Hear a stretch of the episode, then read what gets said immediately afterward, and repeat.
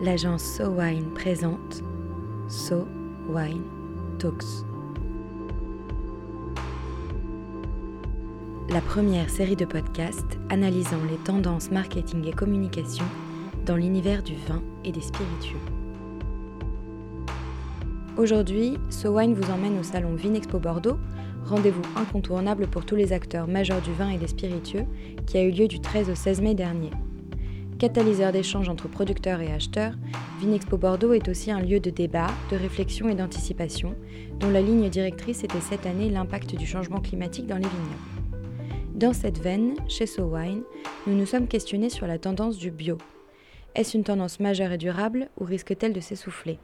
Pourquoi fait-on ce choix ou non et qu'est-ce que cela implique? Pour débattre de cette question, quatre acteurs du monde du vin nous ont donné leur point de vue. Jean-François Réau, des vignobles Gabriel Co, Magali Combard du domaine Filière, Philippe Hébrard des caves de Rosan et Charles Philippona du champagne du même nom. Notre premier intervenant, Jean-François Réau, est à la tête du regroupement de vignobles Gabriel Co, qui comprend trois châteaux de l'appellation Blaye-Côte de Bordeaux, ainsi que 34 vignobles partenaires de la rive droite. Bonjour Jean-François Réau. Alors, on est là pour parler plus spécifiquement du bio. Quelle est selon vous la dynamique actuelle du marché bio? Alors, le, bio aujourd'hui euh, est une, je un incontournable. Euh, c'est-à-dire, euh, ce n'est plus un phénomène de mode. Et aujourd'hui, le consommateur de bio n'est pas un poste 68 arts, comme il y a 15 ans ou 20 ans, qui ne voulait consommer que du bio, au sens global du terme. Ça pouvait être très mauvais, mais il fallait que ce soit bio. Aujourd'hui, on touche une couche de consommateurs qui sont éco-responsables, on va dire, mais qui sont aussi amateurs de vin. Par contre, ils ne veulent pas forcément mettre plus cher. D'ailleurs, à ce sujet, euh, quand il y a eu la croissance des bio, euh, il, y a eu une première croissance il y a une quinzaine d'années. Et euh, les courtiers, négociants de la place disaient aux vignerons qui avaient du mal à vendre leur vin, faites du bio et vous verrez, vous vendrez ça bien mieux et bien plus facilement, bien, bien plus cher. Donc c'est pour ça qu'il y a eu une période bio où les vins bio qu'on trouvait sur le marché étaient vraiment pas bons. Parce que l'opérateur qui ne sait déjà pas travailler ses vins correctement, imaginez-vous en bio. C'était donc une catastrophe. Aujourd'hui, c'est complètement différent. Les gens qui vont vers le bio vont vers le bio avec un vrai raisonnement sur du long terme. Donc, on arrive aujourd'hui à obtenir des vins de qualité avec les bio à l'identique, on va dire, des vins, des vins conventionnels. Voilà. Et jusqu'où peut aller, selon vous, la part des vins bio dans le marché global du vin? Je pense qu'à l'image des vignobles Gabriel, euh, passer, 50% euh, de vin bio, ça sera, très compliqué. Euh, par rapport à, la multitude de structures qui sont quand même relativement petites à Bordeaux et qui n'auront pas forcément les moyens techniques ni structurels pour se convertir durablement. Aujourd'hui, nous avons à peu près un tiers des, vignerons qui sont, en bio et on espère aller jusqu'à 50% mais je ne crois pas qu'on pourra dépasser euh, ce, potentiel-là. Et justement, qu'est-ce que ça implique pour un vigneron de passer en bio? Ça implique déjà intellectuellement euh, beaucoup de choses. C'est-à-dire de changer son, mode de pensée. Hein. Pas produire à tout prix, mais euh, produire bien, en fait, et produire respectueusement de, l'environnement. Donc c'est d'abord un, gros challenge de mentalité, en fait. Et c'est notre force aussi à Vignon Gabriel, comme nous sommes une structure néanmoins petite, parce que 34 vignerons, on peut parler individuellement avec 34 vignerons ou de façon groupée avec ces 34 vignerons. Ceux qui sont déjà bio peuvent communiquer leur expérience, euh, sortir enfin, enlever les peurs, les craintes auprès de certains. Voilà, donc il y a un vrai dialogue qui s'instaure. Euh, mais la plus grosse crainte euh, des, vignerons, en effet, bah, c'est la, la, crainte de perte, de perte de récolte. Voilà. La problématique du bio aujourd'hui, c'est que devra évoluer. C'est-à-dire que l'agence bio euh, fasse des compromis. Le bio tel qu'il est défini aujourd'hui euh, ne respecte pas véritablement euh, l'environnement. L'agence bio a dit, vous avez le droit d'utiliser uniquement des produits organiques ou minéraux, tels le cuivre par exemple, pour lutter contre le mildiou.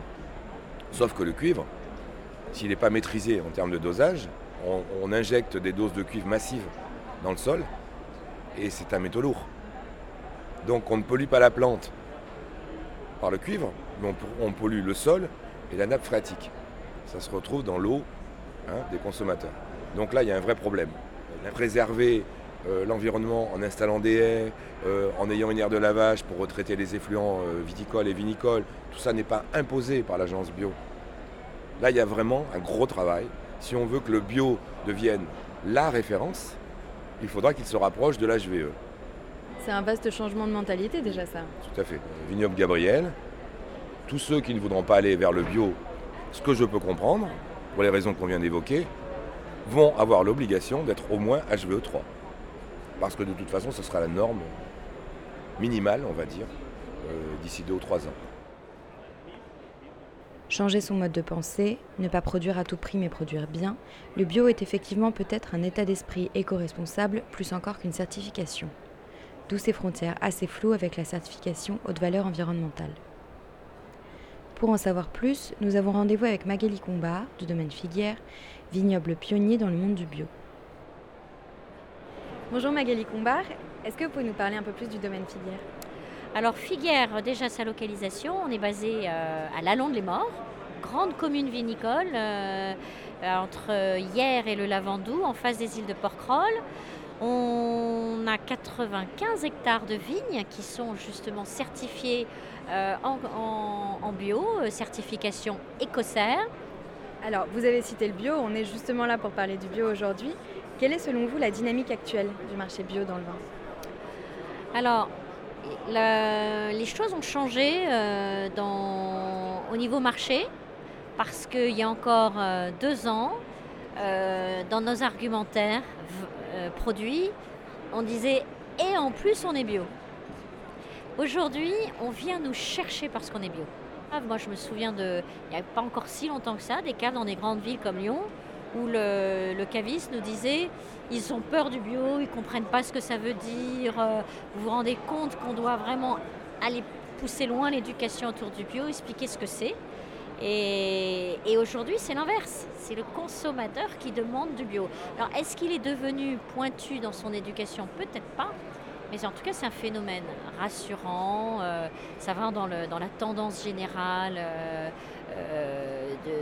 de, marché, de consommation, protection de l'environnement. Techniquement, ils ne comprennent pas tout, mais ils ont pris ce parti pris-là de consommer bio. Vous, vous avez été un des pionniers du bio? Qu'est-ce que ça représentait quand le domaine est passé en bio Alors, chose assez euh, rarissime, c'était en 92 et le domaine euh, était bio, certifié bio dès 1979. Notre prédécesseur était un avant-gardiste, mais alors euh, d'avant-gardiste euh, dans cette euh, conception du bio. Il, il avait cette conviction-là en lui, tout à fait naturelle, intuitive, parce qu'il n'y avait aucun, aucun, aucun marketing autour du bio à l'époque. Au contraire, ça faisait peur. Quand mon père a acheté le domaine, donc certifié sur ses 18 hectares, depuis déjà presque 15 ans, il se, posait la question, est-ce que, est que j'utilise cette certification. C'est plus François, mon frère, hein, qui est euh, directeur d'exploitation, qui, euh, qui est passionné par, par ces, pratiques. Il, s'amuse même à pousser beaucoup plus loin que la certification nous, le demande avec la lombriculture. on vient de poser 4000 nids d'oiseaux dans le domaine pour euh, activer cette, cette, nidation, cette présence des oiseaux pour nous aider à combattre euh, les insectes qui nous euh, génèrent une maladie qui s'appelle le ver de la grappe. Ça nous plaît, on est, on est pionniers aussi, on aime bien penser autrement, sortir de la boîte, et puis ça fait pas de mal. Franchement, ça fait que du bien à l'environnement, à la nature, et puis aux consommateurs, parce qu'il y a quand même en termes de santé, protection de la santé qui est, qui est indéniable autour du bio. On, entend même des régions entières préconiser d'imposer le bio à ces, vignerons pour, euh, pour euh, effectivement avoir euh, une premiumisation. On en a parlé ensemble déjà lors de, lors de réunions collectives. Et, et, voilà, je pense que c'est une, une très belle tendance. pourquoi pas une France entièrement bio dans ses vignobles Merci beaucoup Magali Kumba. Merci à vous. En 40 ans, le bio est passé d'un mode de production mystérieux et parfois même effrayant à un argument de vente massif. On retrouve cependant au domaine filière la conviction de leurs prédécesseurs de pousser le bio plus loin encore que les règles préétablies par la certification. Nous avons maintenant rendez-vous avec Philippe Hébrard des Caves de Rosan, un des plus gros producteurs de Bordeaux en volume, très impliqué dans une approche HVE, haute valeur environnementale, et RSE, responsabilité sociale et environnementale. Bonjour Philippe Hébrard, est-ce que vous pouvez vous présenter pour nous s'il vous plaît? Donc moi je suis euh, directeur des caves de Rosan, euh, situé dans l'entre-deux-mer. C'est la coopérative que je dirige, euh, regroupe 340 viticulteurs qui sont donc actionnaires de l'entreprise et qui sont également eux-mêmes propriétaires de vignobles. Leur objectif c'est de produire des raisins qui répondent à nos besoins qualitatifs et avec des, normes et je dirais des règles de, conduite de la vigne les plus respectueuses possibles de l'environnement, les plus durables. Et à l'intérieur de ces démarches, on trouve plusieurs choses. Vous parliez de haute valeur environnementale, agri-confiance, qui sont euh, ce qu'on appelle un peu la troisième voie entre le conventionnel et le bio, qui est un petit peu aujourd'hui, euh, je dirais, le plus poussé. Donc en 2009, on a euh, fait voter ce qu'on appelle dans notre jargon un plan bio, euh, à l'époque, nous avions 20 hectares de bio.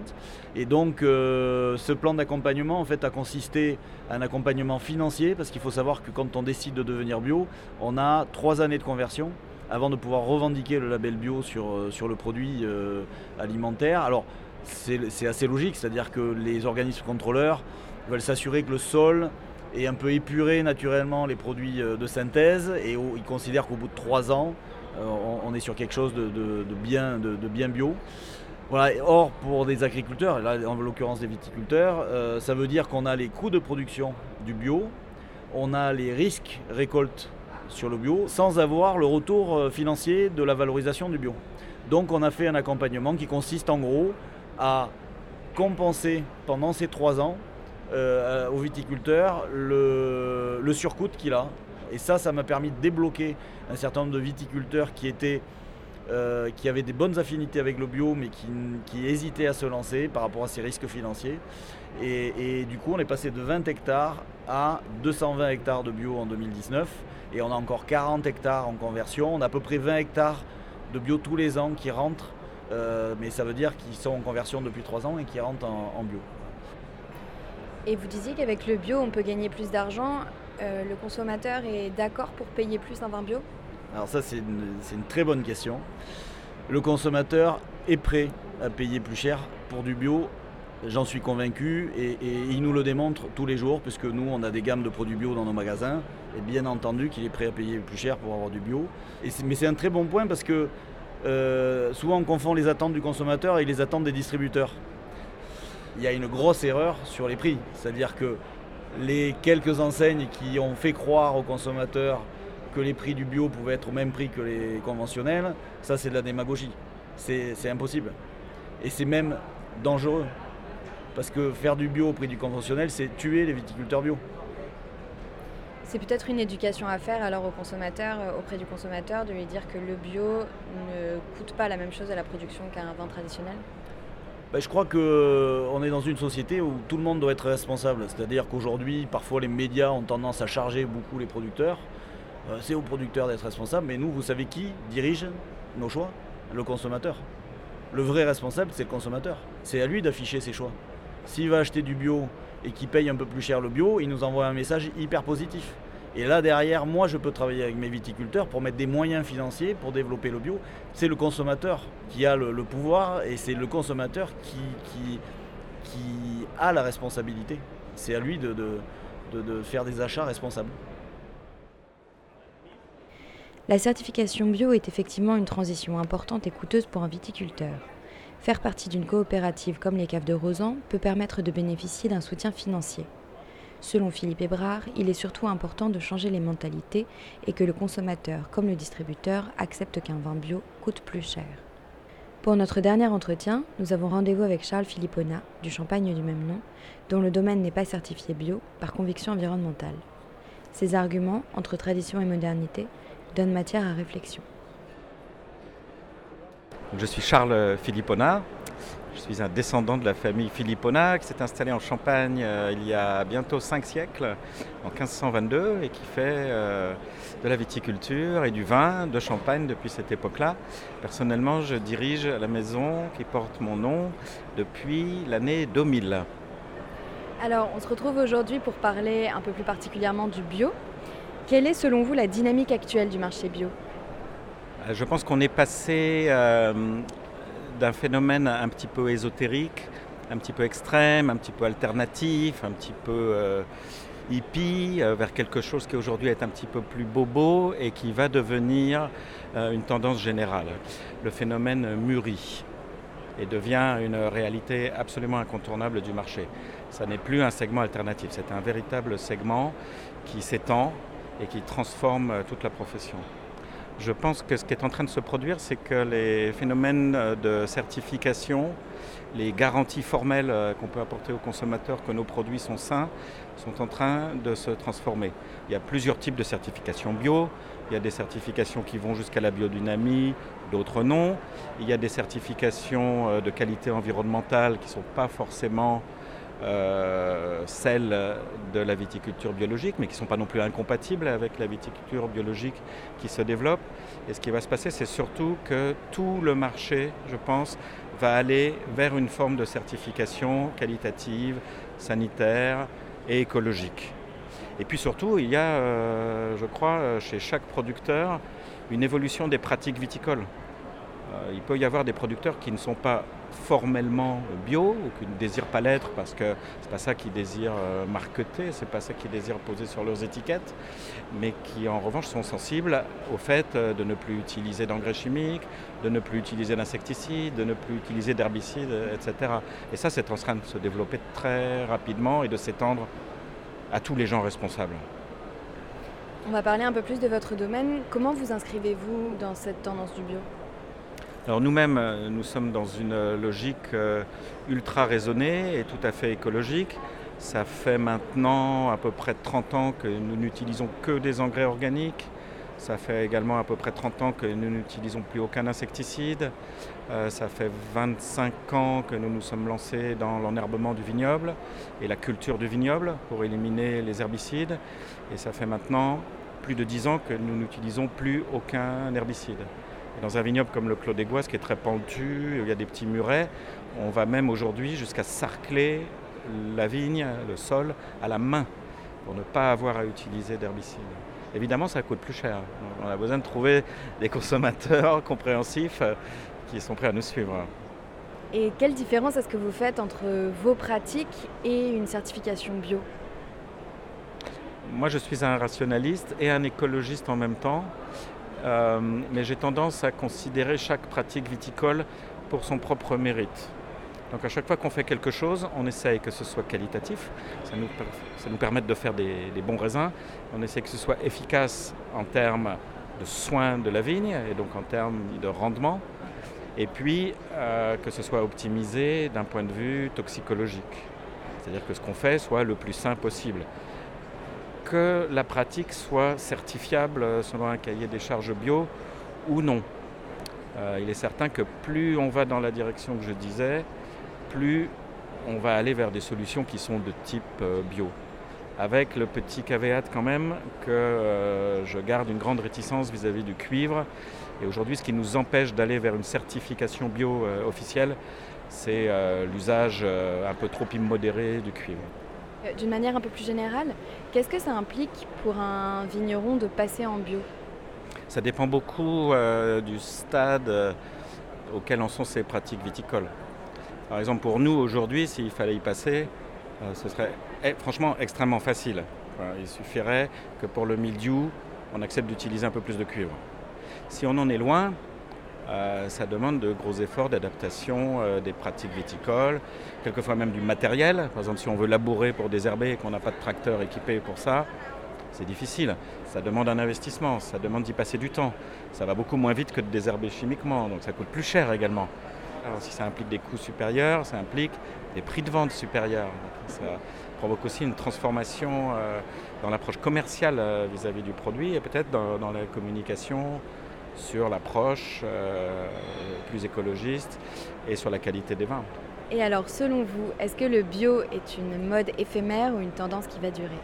Ce n'est pas du tout une mode éphémère, ça ne l'est plus. C'est une tendance qui est de plus en plus réfléchie, c'est une tendance qui n'est plus univoque, on n'oppose plus ou de moins en moins, et je m'en réjouis, les gens qui sont bio et les gens qui ne sont pas bio, qui seraient d'abominables producteurs chimistes. On se rend compte aujourd'hui qu'il y a toute une profession qui se dirige vers des pratiques euh, euh, plus vertueuses. C'est une excellente chose et je pense que ce mouvement, à divers degrés de certification, dans divers types de certification, euh, va tout simplement emporter tout le marché. Merci beaucoup Charles Philippona. Merci à vous Chloé. Pour se quitter, profitons d'une banda typiquement bordelaise. On retirera de ces entretiens qu'il n'y a pas une bonne démarche environnementale, comme il n'y a pas une bonne façon d'envisager le bio. Comme le dit Charles Philippona, il n'y a plus de frontières univoques entre ceux qui sont bio et ceux qui ne le sont pas. Chaque viticulteur agit en son âme et conscience dans une tendance de fond d'un plus grand respect de la terre et du consommateur, que cela passe par une certification bio ou non. Les intervenants que nous avons rencontrés aujourd'hui, chacun à leur façon, d'une même voix que la marche vers l'éco-responsabilité dans le monde du vin n'est pas prête de s'arrêter. Un grand merci à Jean-François Réau, Magali Combard, Philippe Ebrard et Charles Philippona, ainsi qu'au salon Vinexpo Bordeaux qui a été le cadre de ces interviews. Un épisode conçu et produit par SoWine, écrit et réalisé par Chloé Vibo. So Wine Talks reviendra dans quelques semaines pour décrypter à nouveau les tendances de consommation du vin et des spiritueux. En attendant, si vous avez aimé cet épisode, n'hésitez pas à le partager sur Twitter et Facebook et à nous donner des étoiles sur iTunes. À très vite.